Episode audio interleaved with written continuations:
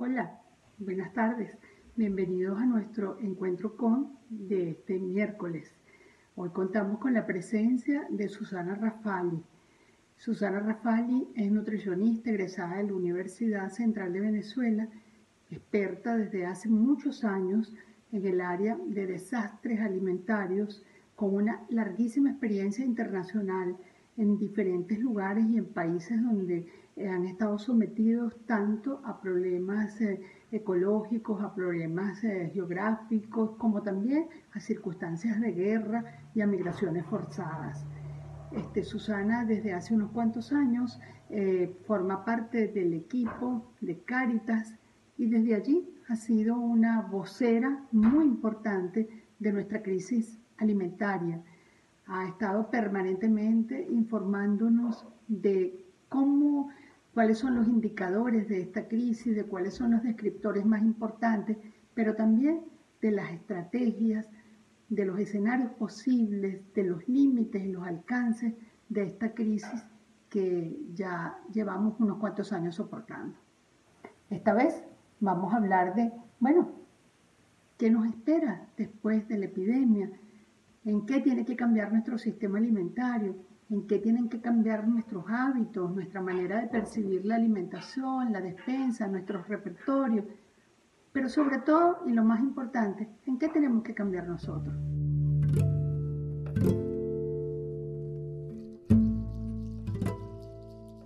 Buenas tardes. Quisiera primero expresar lo privilegiada que me siento y lo que aprecio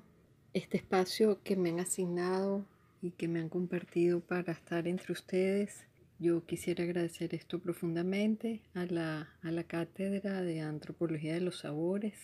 como egresada de la primera promoción del Diplomado de Alimentación y Cultura. Esto representa para mí una una valiosísima ocasión para retribuir y de alguna manera saldar esa deuda interna. Las deudas internas siempre son hermosas. De, retribuir y de, y de, compartir tanto, tanto de lo aprendido y de mm, decir que es,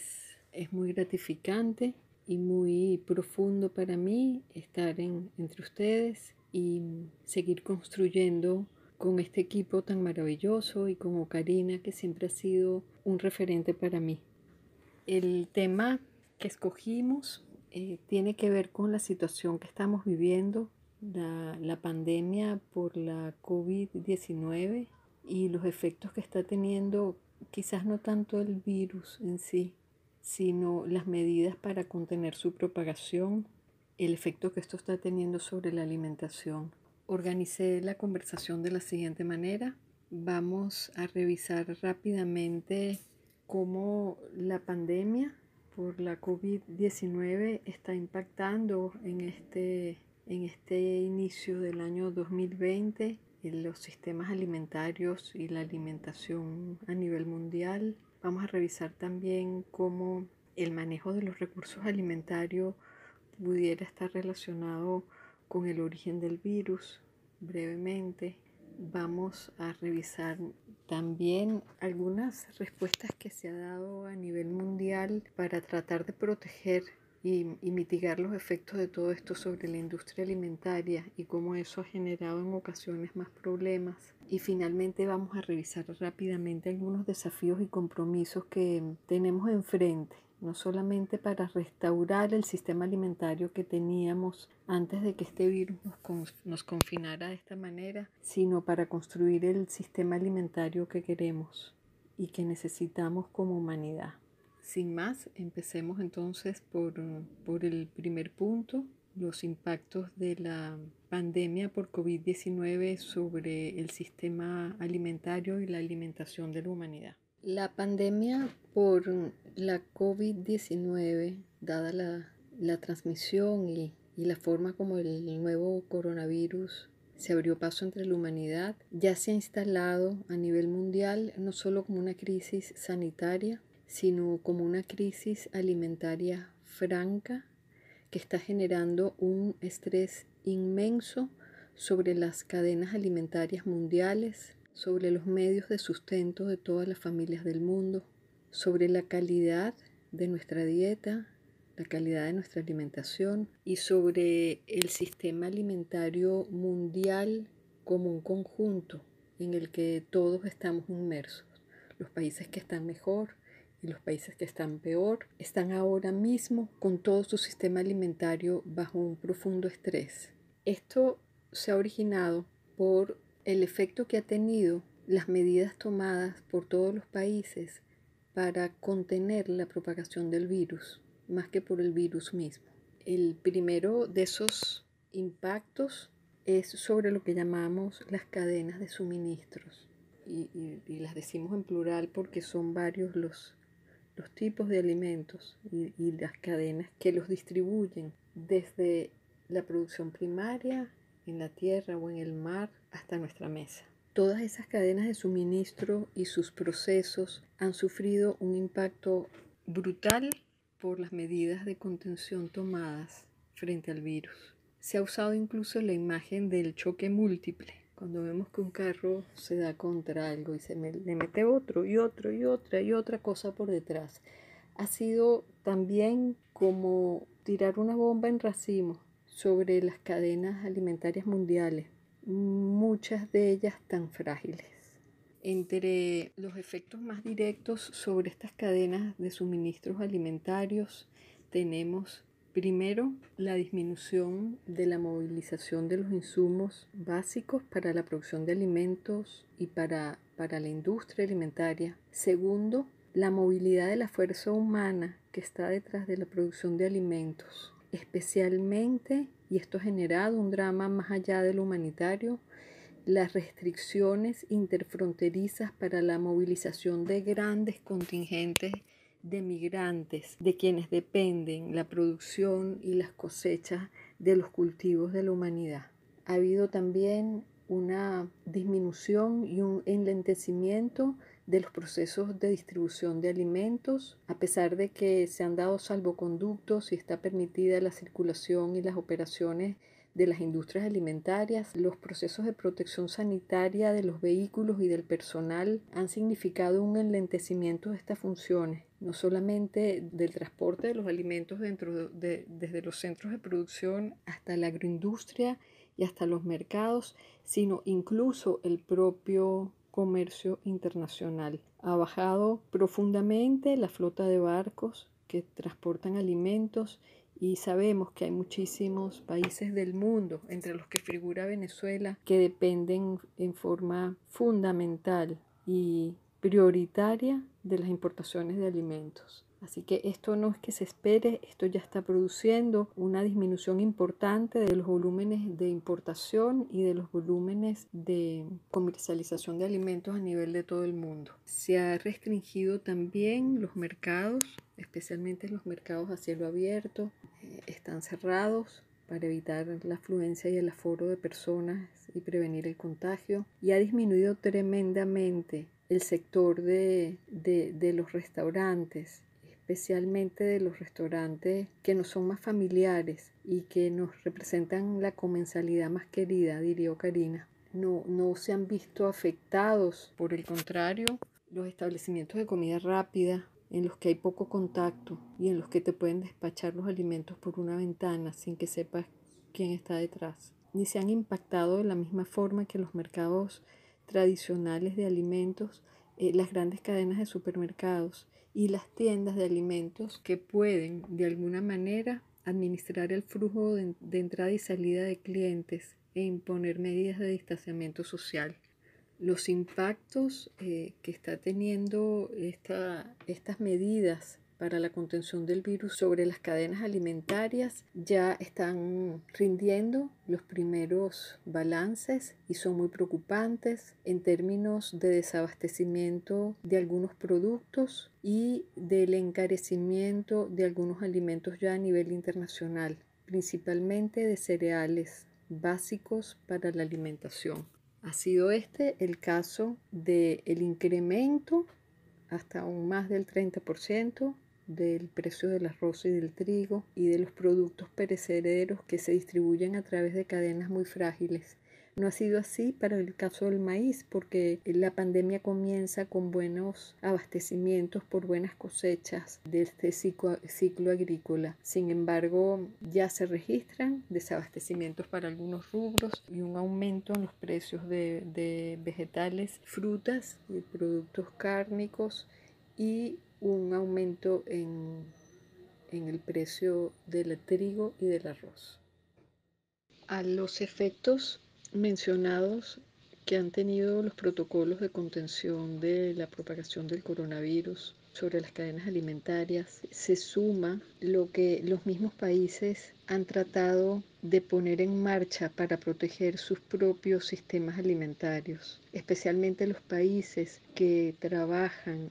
operan y significan despensas para toda la humanidad. Se ha desatado en estos países ante los temores por la escasez alimentaria mundial, por los temores a la disminución en el comercio internacional y por los temores ante la escalada de los precios de alimentos. En muchos países eh, se ha dado la estrategia de cerrarse sobre sí mismos y proteger los alimentos que ellos producen, prohibiendo la importación y guardando los alimentos que usualmente ponen a disposición del mundo a través de sus rutas comerciales, eh, guardándoselos para sí. Este fenómeno se ha llamado nacionalismo alimentario, son varios los ejemplos, pero los que más están afectando son el cierre de las ventas por exportación en Vietnam, de las ventas de arroz. Eh, Vietnam produce cerca del 12% del arroz que se consume en el mundo, pero aproximadamente un 68% del que se consume en Asia. Esto puede significar un impacto directo sobre la disponibilidad del cereal base de la dieta de todo un continente. Asimismo, Rusia, el productor de trigo más grande del mundo, ha cortado sus exportaciones y ha retenido el, el trigo en grano y la harina ya producida solo para sus propias despensas. Los precios del trigo en Europa ya se han incrementado dramáticamente y a esto puede seguir una escasez si esto no se regulariza. Este nacionalismo alimentario, pero además el aislamiento y el confinamiento en el que está toda la humanidad, ha producido cierto tipo de desglobalización para, para frenar la, la propagación del virus. Se han creado entonces procesos en los que nos hemos olvidado que estábamos en un mundo globalizado e interdependiente, también en lo alimentario, no solamente para la exportación y la importación de alimentos, sino de insumos y, productos agrícolas que son necesarios para mantener las cadenas de suministro activas. Así que se han portado entonces los países eh, desde China hasta Europa como parcelas cerradas. Han creado sus propios etos de naciones preocupadas solo por sí mismas y por su propia alimentación. Otro efecto, otro impacto importante de la pandemia sobre la alimentación es el deterioro masivo de la calidad de nuestra dieta, principalmente por la disminución en el consumo de productos frescos, especialmente vegetales y frutas. Las compras nerviosas de inicio y la sensación de temor en los países en los que el virus avanzó rápidamente y aún en los que el virus ha avanzado con más lentitud,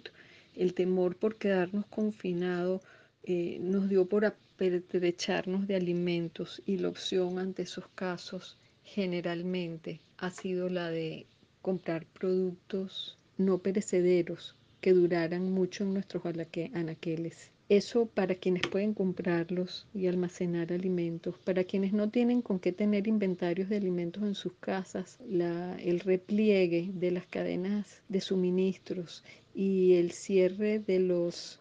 mercados ambulantes que se establecían a cielo abierto y que han tenido que restringirse ha significado la reducción en la compra de ese alimento fresco que se compraba solo para el día. Tal es el caso de muchos países de Asia y de América Latina. Además, la, frecuencia en la salida a comprar alimentos se ha disminuido por lo tanto se sale menos a comprar ese alimento fresco del día y se tiende a ir pocas veces al, abasto, al, mercado y traer ese alimento que puede durar más. Eso, eso eh, redunda en el consumo de alimentos ultraprocesados y, y en la disminución del consumo de alimentos de mucha calidad nutricional. Pero además el impacto que ha tenido en, en las cadenas de suministro de vegetales en un momento en el que sobre todo en Europa estaban listas las cosechas para muchos vegetales y frutas y también en América del Norte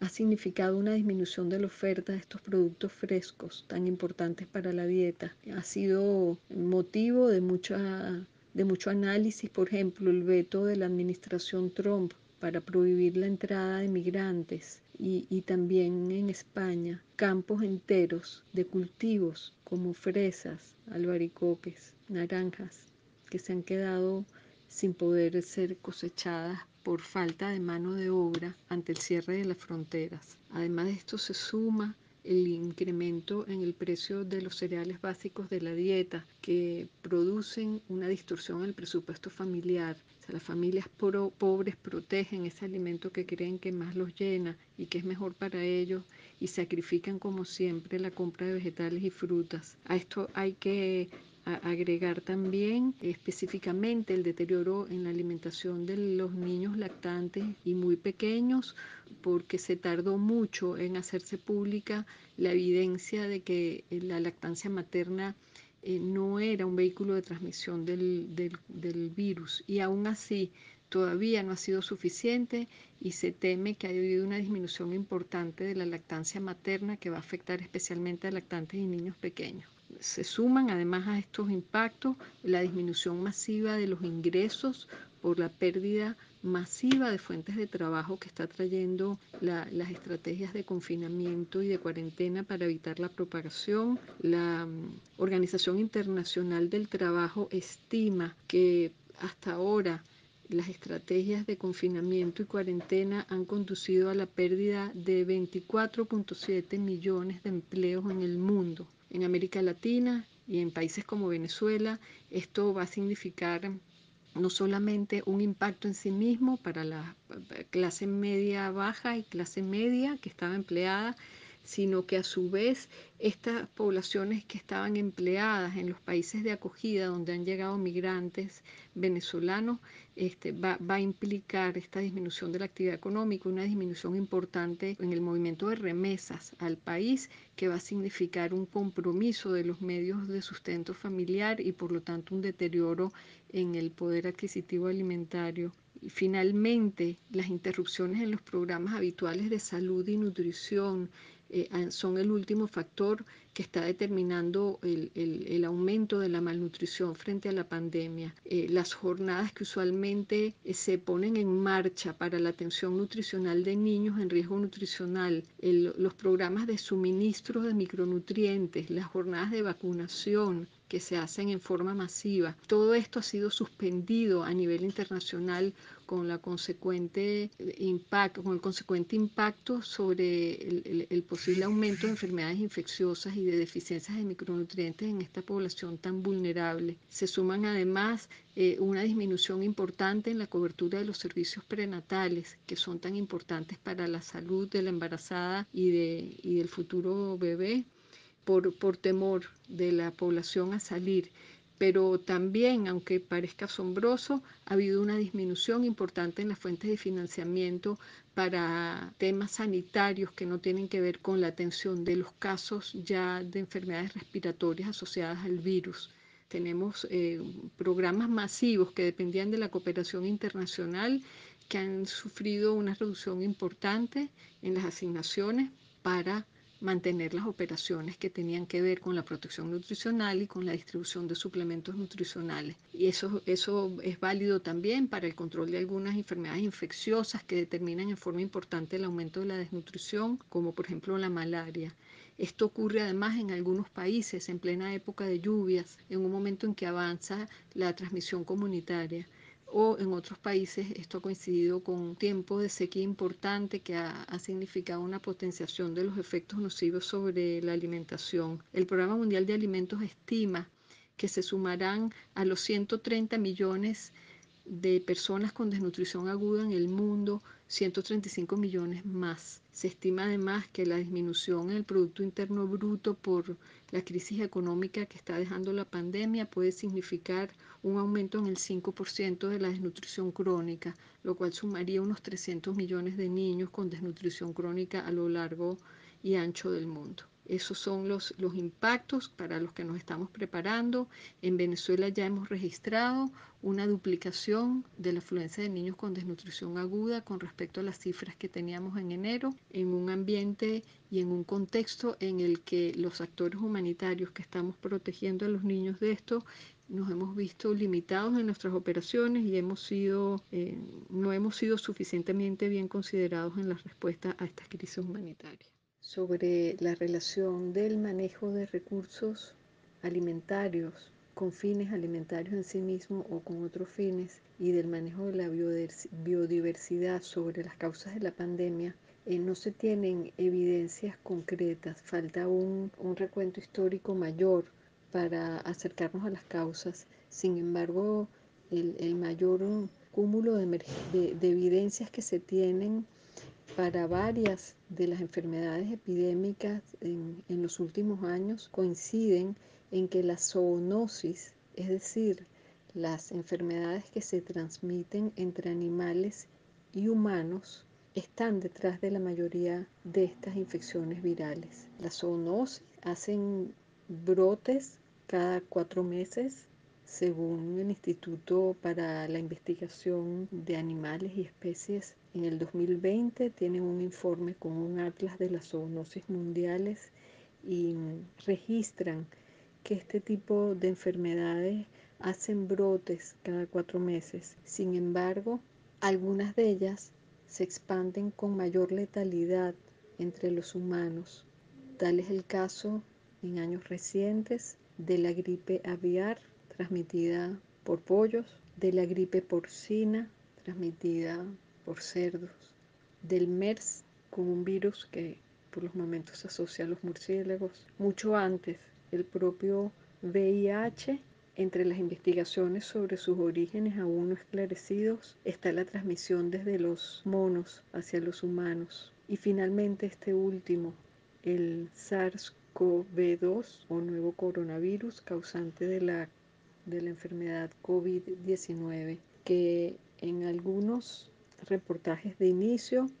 se asoció a murciélagos como la enfermedad por coronavirus anterior, pero que recientemente se la ha asociado a un tipo de gatos y a un tipo de perros llamados perros mapaches en Asia que se utilizan en algunos grupos poblados para la alimentación, pero principalmente cuando se los cría en forma masiva para utilizar la piel de estos animales pueden significar un gran riesgo y se ha identificado el virus en ellos. La relación del origen de estas enfermedades con la manipulación de la, del recurso alimentario silvestre eh, me, me, hace recordar el, el, conversatorio anterior en el que se hablaba de la despensa originaria y se mencionaban los animales de caza y algunas, algunos tipos de pesca entre los fundamentos de nuestra alimentación originaria en Venezuela y como lo es en todo el mundo. Eh, el problema no se asocia básicamente a que esto se coma o no se coma. Cuando, cuando se respetan las formas de cacería y recolección silvestres, posiblemente los riesgos de contagio por zoonosis son mucho menores que cuando estos animales supuestos a vivir en forma, en forma silvestre se crían en espacios hacinados, se los mantiene en condiciones insalubres y se los sacrifica con crueldad suelen conducir a riesgos importantes y, aumenta mucho, aumenta mucho el riesgo de transmisión de enfermedades con consecuencias como estas que estamos viviendo para la salud. Esto no se ha entendido así, se ha tratado de manejar este problema de la zoonosis por el punto de entrada equivocado en lugar de, vetar las formas de crianza y de manejo de estos animales, lo que se ha hecho es poner bajo un escrutinio exagerado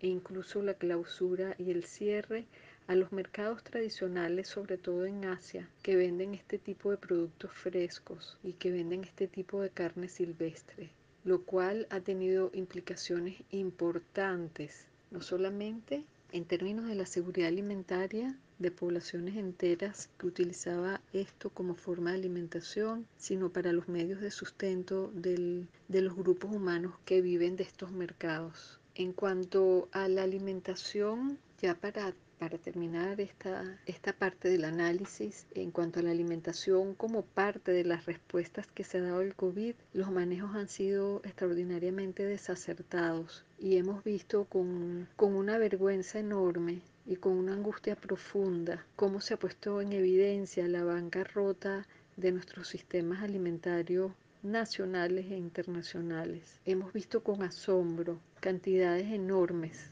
de leche desperdiciada y tirada por los desagües. Hemos visto cantidades sustanciales de vegetales y de tubérculos tirados al, al campo. Hemos visto torres de huevos espachurrados para descartarlos al mar, porque ante la disminución de la demanda de este tipo de alimentos en los restaurantes y en los programas de alimentación, el superávit que han manejado las industrias no ha sido posible eh, manejarlo.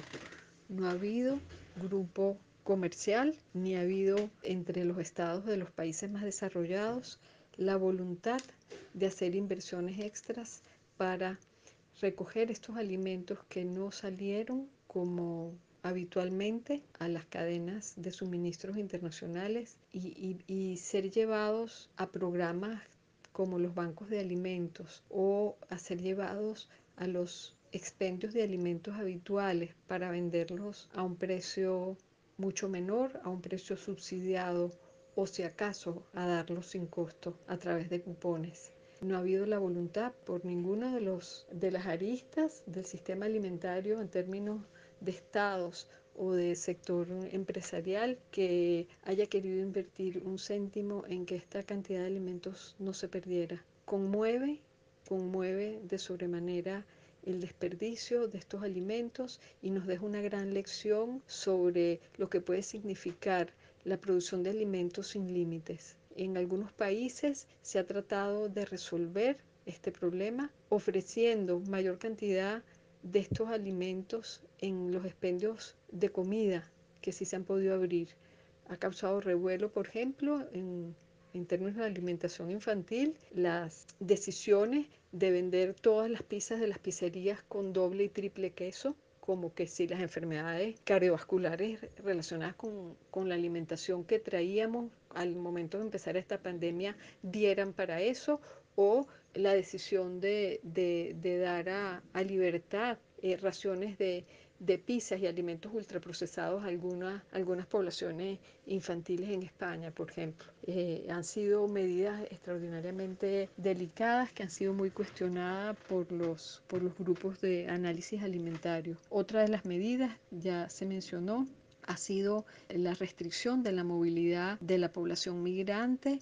que participa en, en la cosecha y en la siembra de alimentos, lo cual ha significado una disrupción en las cadenas alimentarias, pero también en los medios de sustento de toda esta población. Y finalmente se ha, se ha discutido mucho dos aspectos más. El primero, la protección de monopolios alimentarios en todo el mundo.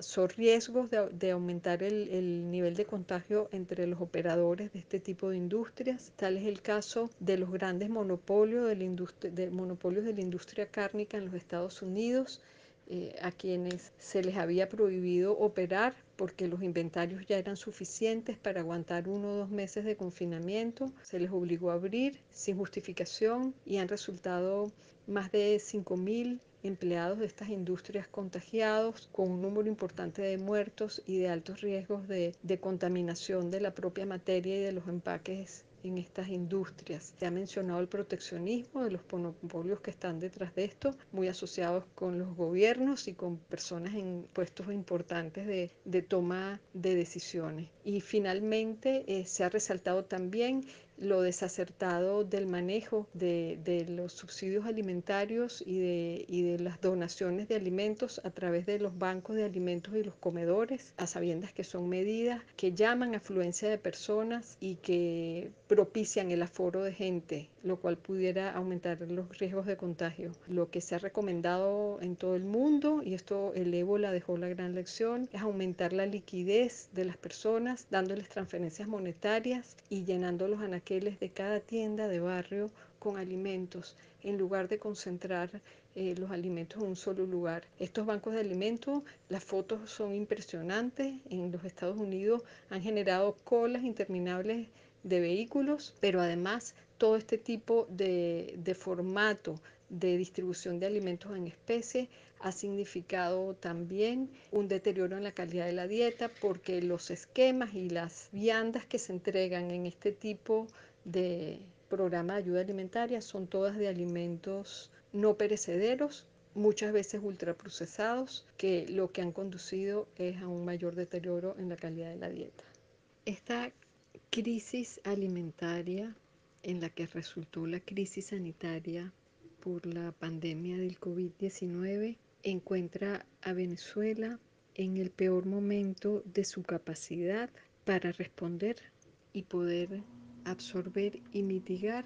los impactos sobre la cadena alimentaria mundial y sobre el propio sistema alimentario venezolano. Para todos está claro que el sistema alimentario venezolano viene en un proceso progresivo de cooptación, desmantelamiento y destrucción desde al menos el año 2010. Un sistema alimentario expuesto a medidas regresivas sobre sus operaciones, incluyendo expropiaciones masivas de tierras, expropiaciones masivas de industrias, control social de los procesos de distribución, de los procesos de transporte de alimentos, de los procesos de adquisición de divisas para las operaciones mínimas de la industria alimentaria, procesos importantes de criminalización de los actores del sistema alimentario y de la apropiación por parte del Estado, dejando a un lado su papel como garante para el derecho a la alimentación, tomar en estos años el papel de propietario y de vendedor de alimentos y de importador de alimentos a expensas de grandes procesos eh, de enriquecimiento ilícito y de corrupción bien documentados y denunciados incluso por países de la región. Estos procesos de desmantelamiento y cooptación del sistema alimentario venezolano han resultado en una disminución importante de los volúmenes de producción, tomando el año 2008 como un año base en el que todavía había buenos rendimientos, se tiene que el volumen de producción de los rubros básicos alimentarios del país cayó desde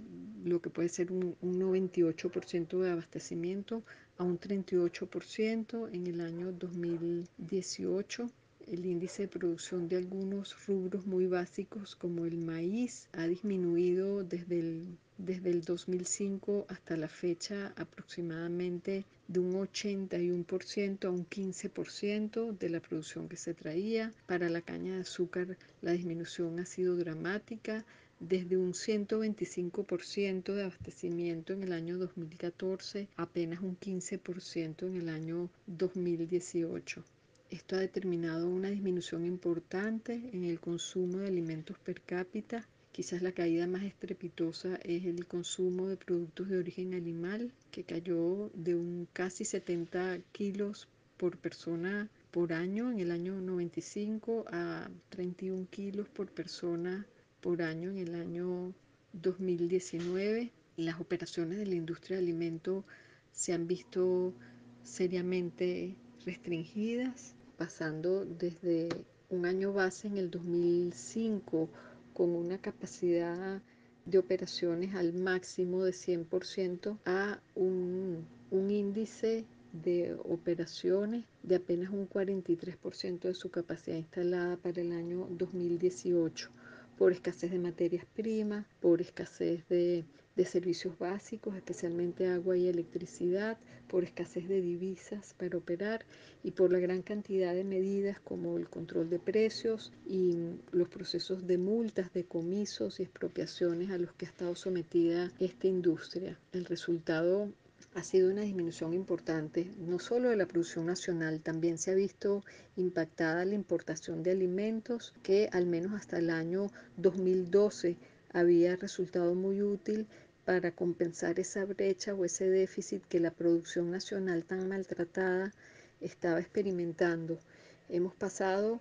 eh, de un valor de las importaciones agroalimentarias en, millones de dólares de aproximadamente 48 millones a aproximadamente en el 2018 a unos 6 millones. Esto, esto ha representado el porcentaje de las importaciones alimentarias ha, experimentado una disminución de al menos un 53% desde el año 2013 hasta el año 2018 y se ha invertido la proporción del valor de las importaciones por tipo de importador pasando desde un 9% de importaciones por el sector público en el 2007 a un 78% de importaciones controladas por el sector público y solo un 20% por el sector empresarial privado, lo cual de indicios no solo del control del Estado sobre las importaciones alimentarias, sino de los grandes procesos de adquisición de divisas y de operaciones ilícitas que han marcado este manejo del comercio internacional de alimentos. Estos procesos de deterioro, tanto de la producción nacional hasta mínimos históricos en los que no hemos sido capaces actualmente de producir eh, si quiere el 20% de lo que consumimos, la, la, capacidad, el componente nacional del abastecimiento alimentario está sobre un 18%, según FedeAgro. Esto quiere decir, estamos en capacidad de producir solo 2 de 10 arepas que nos comemos y más la disminución de las importaciones que llenaban estos déficits ha significado una capacidad de garantizar la seguridad alimentaria para toda la nación en forma importante la última vez que Venezuela se, ubicó en niveles de seguridad alimentaria plena en términos de su oferta alimentaria fue en el año 2015 cuando llegamos a, tener quizás un 120 o 130% de suficiencia alimentaria. Eh, este, en ese momento recordamos que recibimos la medalla de la FAO porque sobre todo habíamos alcanzado eh, reducir a la mitad los déficits de inseguridad alimentaria, que eran las metas que se planteaban a nivel mundial en ese momento, pero ya venía, en ya venía disminuyendo en forma importante la suficiencia alimentaria, la capacidad de adecuación no solamente calórica, sino, sino también proteica. Así que hemos pasado, estamos, se cree actualmente en un porcentaje de adecuación calórica para el año 2019 que no llega a el 53% de las necesidades. Esto lo certifica la propia Agencia de Naciones Unidas para la Alimentación, la FAO, que establece que el 31% de la población del país están en, en una situación eh, de potencial de hambre.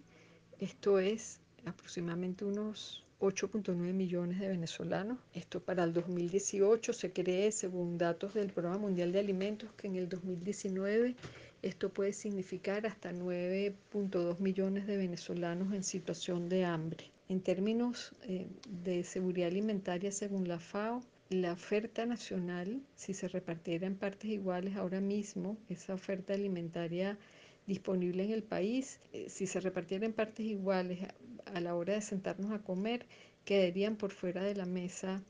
9.2 millones de venezolanos. Estos son datos ya verificados incluso por las propias Naciones Unidas. Así que con este nivel de capacidad en nuestro sistema alimentario, entra Venezuela a la pandemia por COVID-19 con muy poca capacidad de responder ante los posibles impactos que va a tener la crisis alimentaria mundial sobre nosotros, pero a todo esto se sobreañade el colapso en la administración de servicios públicos fundamentales para la alimentación también, como el agua y la electricidad, la escasez masiva de combustible que ha generado un estrés adicional sobre las cadenas alimentarias en el país y sobre nuestra capacidad de tener acceso a los mercados para poder comprar alimentos. Y finalmente, además de toda esta cantidad de estrés, el previo que ya traíamos la escasez de combustible y el colapso de los servicios públicos, se sobreañade la poca capacidad de gasto público en la que se ha visto el Estado, no solamente por sus propios procesos de corrupción, sino por la aplicación de sanciones internacionales que le han disminuido mucho la liquidez que dispone para la aplicación de ciertos programas sociales, que tampoco están bien focalizados ni han sido llevados con transparencia y rigurosidad, pero ni que lo quisiera hacer ahora bien, está en capacidad en términos de liquidez ahora mismo el gobierno de, de, de poner en marcha programas de protección social de orden alimentario a la escala y con la intensidad que se necesita sobre las soluciones que han propuesto los grupos de analistas en materia alimentaria y nutricional a nivel mundial para el manejo de esta crisis alimentaria asociada a la pandemia por COVID-19, se apuntan las, las siguientes soluciones o, lineamientos de acción. Voy a mencionar cada uno con algunos ejemplos y resaltar un poco el, el rezago con el que Venezuela ha implementado este tipo de medidas o ha hecho exactamente lo contrario. En primer lugar, se recomienda facilitar por todos los medios el funcionamiento de las cadenas de suministros alimentarios en términos de flexibilización de sus impuestos, en términos de facilitarles servicios, facilitarles equipos de protección, facilitarles incentivos laborales a sus trabajadores y en términos de asegurar financieramente y, mecánicamente los, los beneficios de, de, este tipo de, de industrias alimentarias y, y, también la producción a nivel primario. Ejemplo de esto eh, está la propia China con, con su programa de incentivos masivos a la producción de alimentos frescos en los cinturones alrededor de las ciudades para facilitar y acortar las, las distancias en las que tiene que viajar los alimentos y, las personas eh, implicadas en esto, eh, la, los subsidios masivos a este tipo de producción, la entrega masiva de insumos como semillas, productos agrícolas para la producción y subsidios para que el propio Estado asumiera los costos de transporte y almacenamiento de este tipo de insumos. Asimismo, eh, varios países de Europa hicieron esto. Eh, se destaca entre algunos de los documentos el programa Sanara Italia, que incluía un estímulo millonario a la agricultura familiar y a, los, y a los pequeños productores de la industria alimentaria, también para la compra de insumos y materiales agrícolas y materiales de protección para el propio personal.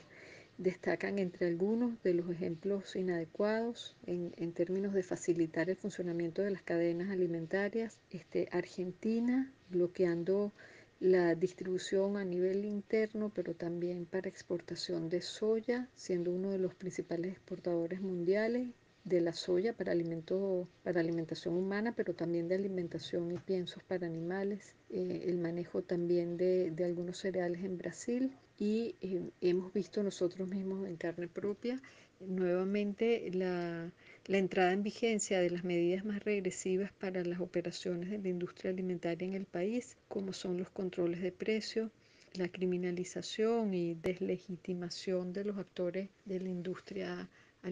nacional públicamente y el entorpecimiento de, este tipo de, operaciones alimentarias en el país. Nos conmueve nuevamente eh, negativamente el último reporte de la situación de la seguridad alimentaria en América Latina por la FAO, en la que destacan como ejemplar la distribución capilar, como siempre le han llamado,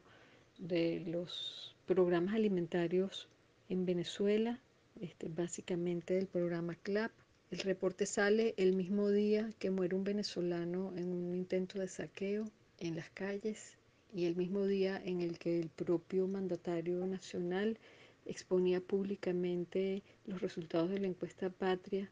en el que se reportaba que el 88% de las personas que llenaron la encuesta manifestaban tener problemas serios para el acceso a los alimentos. Así que nuevamente creemos que no solamente se han entorpecido las cadenas de suministros a nivel nacional nuevamente, desatendiendo los llamados de esta industria a que se la apoyara para continuar produciendo, sino que se cayó nuevamente en el simulacro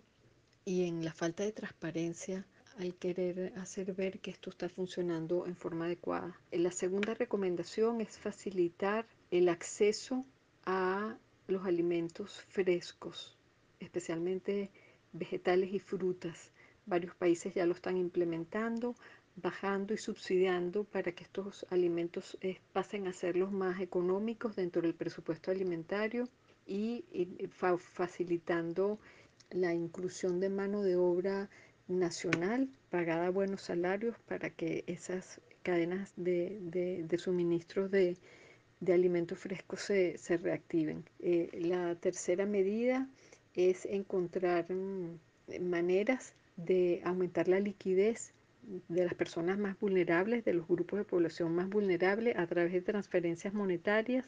e incluso los esquemas que se han llamado de ingresos universales. Eh, sobran los ejemplos en, el mundo de los gobiernos que han hecho esto, eh, basados en los argumentos de que las soluciones de distribución de alimentos in situ, bajo la forma de bancos de alimentos y de comedores, eh, no son lo más adecuado porque favorecen aforo y afluencia de personas y que lo mejor es que facilitar que las personas compren en su proximidad y se les el, mismo dinero que cuesta un alimento que se le dé se le asigne bajo efectivo y se garanticen los abastecimientos alimentarios de sus pequeños expendios de alimentos en todo el país. Ejemplos sobran desde Estados Unidos con sus aportes hasta 1.200 dólares por familia autónoma con valores adicionales por cada niño. Eh, en Europa, en países como Italia, las aportaciones de este tipo bajo la forma de transferencias monetarias han ascendido hasta 600 euros para cada familia trabajadora por cuenta propia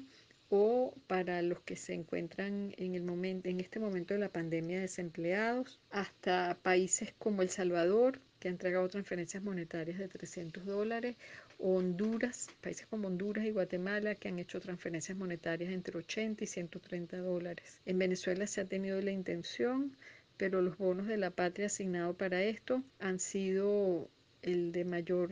cuantía de 1.2 dólares para una canasta alimentaria básica para una familia de cuatro personas que asciende a los 250 dólares. Este, estos bonos de la patria, el quédate en casa, el de solidaridad y disciplina,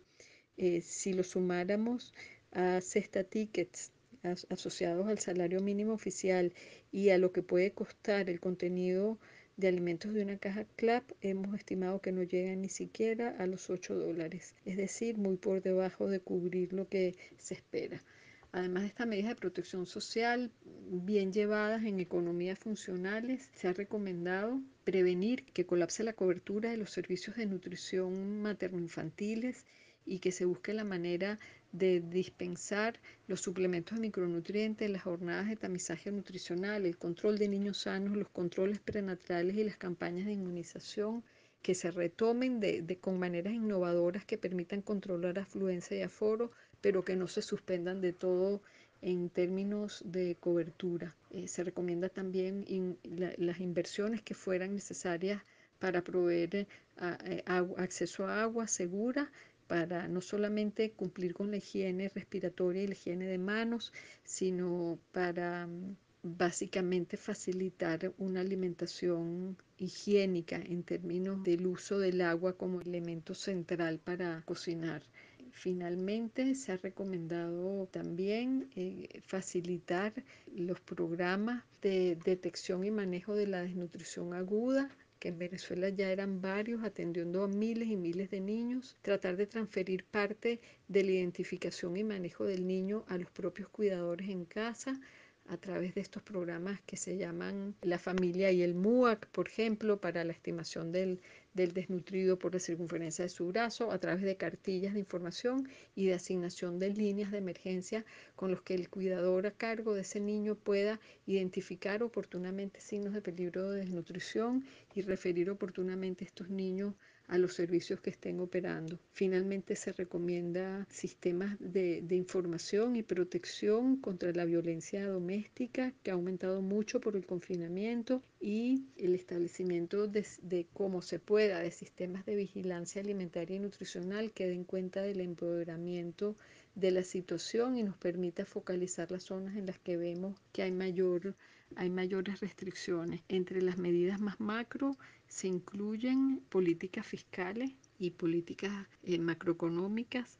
que tiendan en los países a disminuir impuestos, a disminuir hasta donde se pueda gastos excepcionales eh, relacionados con préstamos estudiantiles, con alquileres y con, con otro tipo de imposiciones y a mantener hasta donde sea posible, en buena medida, no tomar acciones que puedan conducir a un aumento de la inflación y a una depreciación de la moneda en estos momentos en los que está tan comprometido la fuerza laboral. Como vemos, estas últimas no han podido ser tomadas en Venezuela, se están tomando las medidas contrarias y el, el valor de la moneda se ha deteriorado mucho desde que comenzó la, la pandemia y hemos registrado nuevamente niveles de hiperinflación que ya venían en descenso. Así que eh, estamos entrando en Venezuela a esta serie de medidas que se han recomendado a nivel internacional, no solamente con un extraordinario rezago por no ser una economía funcional que pueda asumir este tipo de,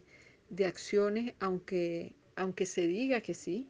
y aunque se haga el simulacro de que sí se están tomando, no se están tomando en forma efectiva o se están tomando las medidas contrarias recomendadas para la mitigación de esta crisis alimentaria. Finalmente, sobre las medidas para mitigar la crisis alimentaria que implica la pandemia y, los protocolos de contención que se han puesto en marcha frente a la propagación del virus y sus consecuencias, cabe preguntarse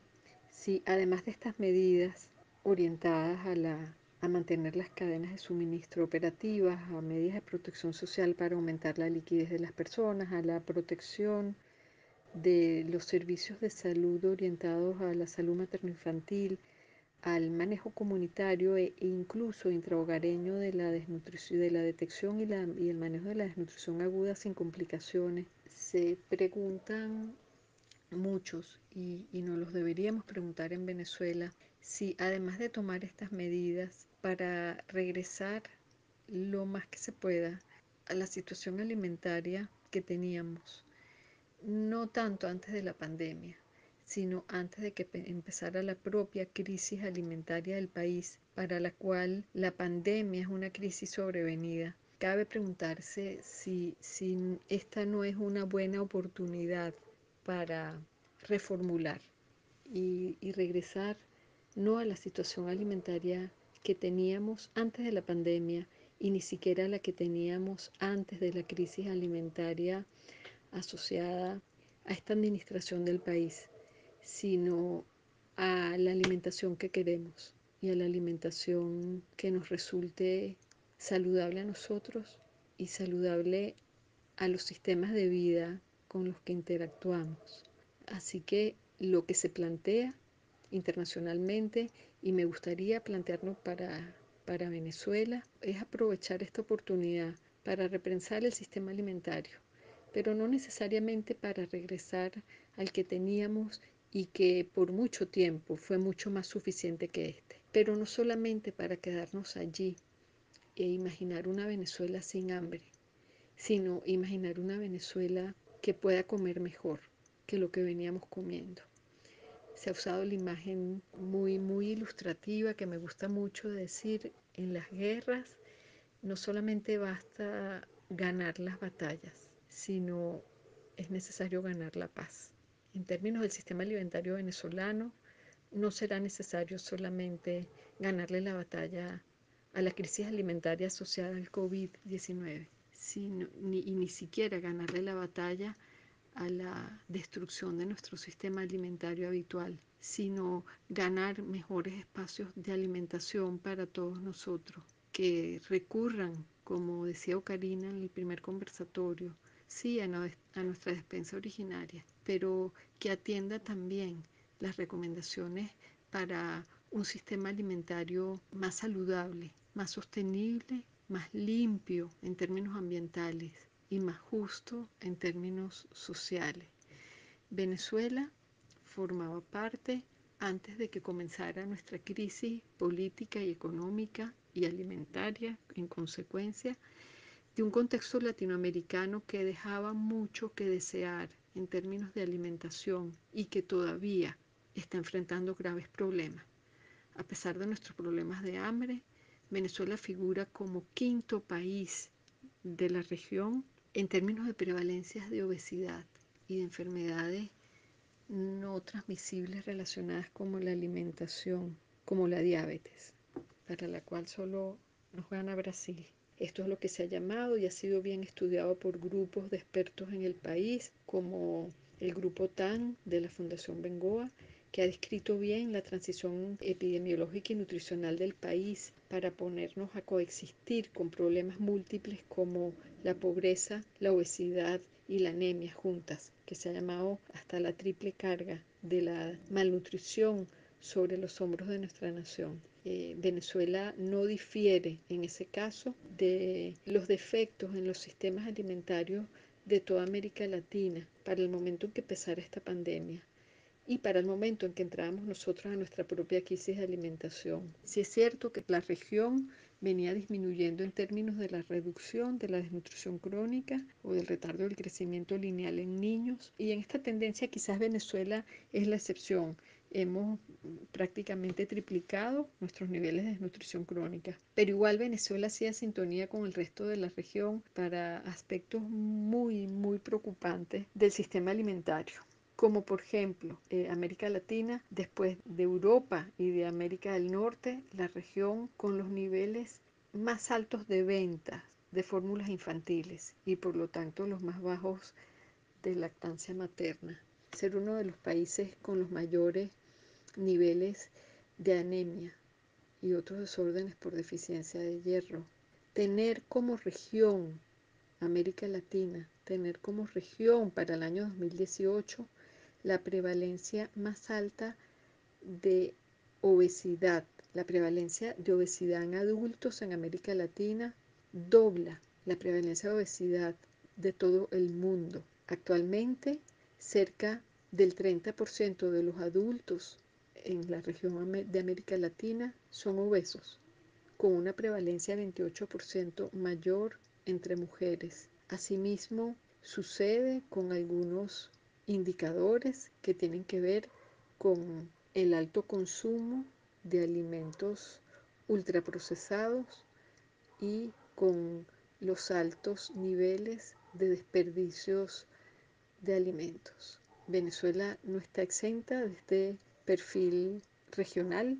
caracterizado por sistemas alimentarios en quiebra. Antes de que comenzara nuestro, nuestra crisis de alimentación, el sistema alimentario aquejaba muchas de las debilidades que aquejan los sistemas alimentarios latinoamericanos, como por ejemplo el crecimiento de la penetración de multinacionales agroalimentarias que expanden sus monopolios de, ventas de alimentos y de incluso agua en nuestros países. Las premisas de la producción de alimentos sin límites, basadas en los rendimientos por hectárea en términos de cantidad de productos, en lugar de en términos